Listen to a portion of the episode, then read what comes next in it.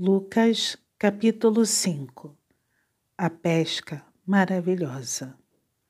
Aconteceu que, ao apertá-lo a multidão para ouvir a palavra de Deus, estava ele junto ao lago de Genezaré e viu dois barcos junto à praia do lago, mas os pescadores, havendo desembarcado, lavavam as redes. Entrando em um dos barcos, que era o de Simão, pediu-lhe que o afastasse um pouco da praia, e assentando-se, ensinava do barco as multidões. Quando acabou de falar, disse a Simão: Faze-te ao largo e lançai as vossas redes para pescar. Respondeu-lhe Simão: Mestre, havendo trabalhado toda a noite, nada apanhamos. Mas, sob a tua palavra, lançarei as redes. Estou fazendo, apanharam grande quantidade de peixes e rompiam-se-lhes as redes. Então fizeram sinais aos companheiros do outro barco, para que fossem ajudá-los. E foram e encheram ambos os barcos, a ponto de quase irem a pique. Vendo isto, Simão Pedro prostrou-se aos pés de Jesus, dizendo: Senhor, retira-te de mim, porque sou pecador. Pois à vista da pesca que fizeram, a admiração se apoderou dele e de todos os seus companheiros, bem como de Tiago e João, filhos de Zebedeu, que eram seus sócios. Disse Jesus a Simão: Não temas. Doravante, serás pescador de homens. E arrastando eles os barcos sobre a praia, deixando tudo, o seguiram. A cura de um leproso. Aconteceu que, estando ele numa das cidades, veio à sua presença um homem coberto de lepra. Ao ver a Jesus, prostrando-se com o rosto em terra, suplicou-lhe: Senhor, se quiseres, pode purificar-me. E ele, estendendo a mão, tocou-lhe, dizendo: Quero, fica limpo. E no mesmo instante lhe desapareceu a lepra.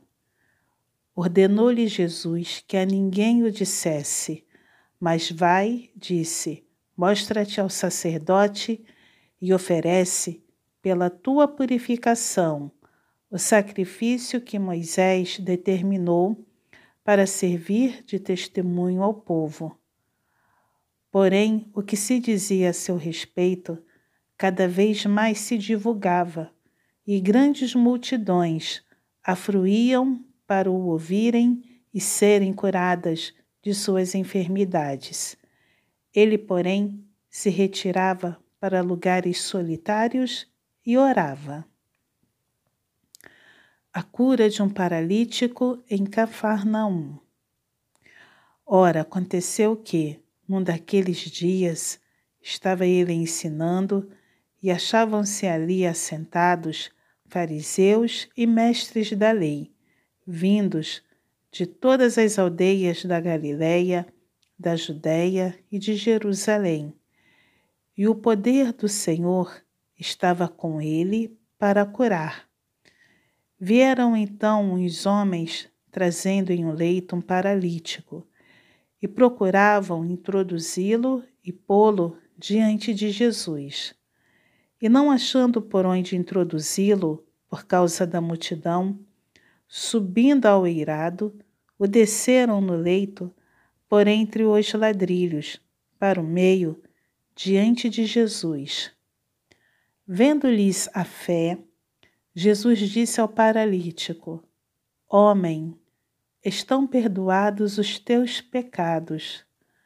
E os escribas e fariseus arrazoavam, dizendo: Quem é este que diz blasfêmias? Quem pode perdoar pecados senão Deus?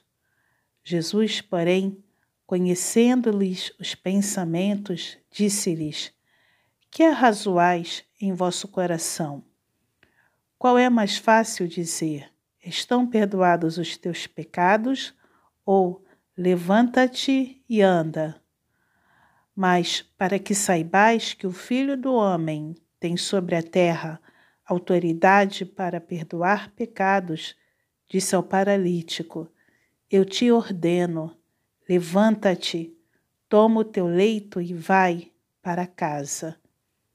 Imediatamente se levantou diante deles e, tomando o leito em que permanecera deitado, voltou para casa, glorificando a Deus.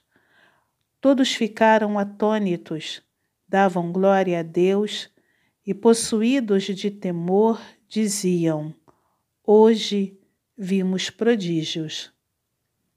A vocação de Levi. Passadas estas coisas, saindo viu um publicano chamado Levi, assentado na coletoria, e disse-lhe: Segue-me. Ele se levantou e, deixando tudo, o seguiu. Jesus come com pecadores. Então lhe ofereceu Levi um grande banquete em sua casa, e numerosos publicanos e outros estavam com eles à mesa. Os fariseus e seus escribas murmuravam contra os discípulos de Jesus, perguntando: Por que comeis e bebeis com os publicanos e pecadores? Respondeu-lhes Jesus: Os sãos não precisam de médico, e sim os doentes. Não vim chamar justos, e sim pecadores ao arrependimento.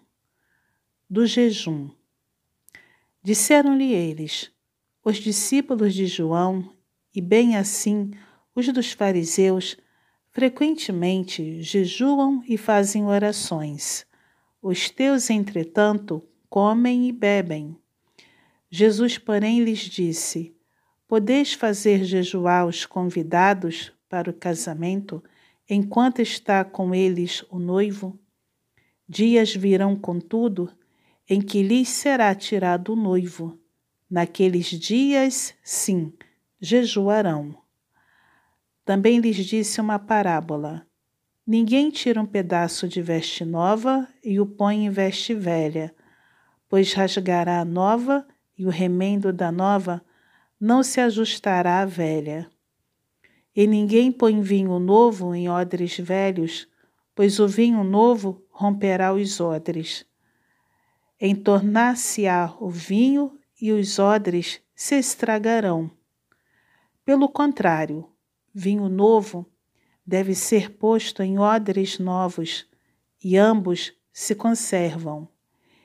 E ninguém tendo bebido o vinho velho, prefere o novo, porque diz: o velho é excelente.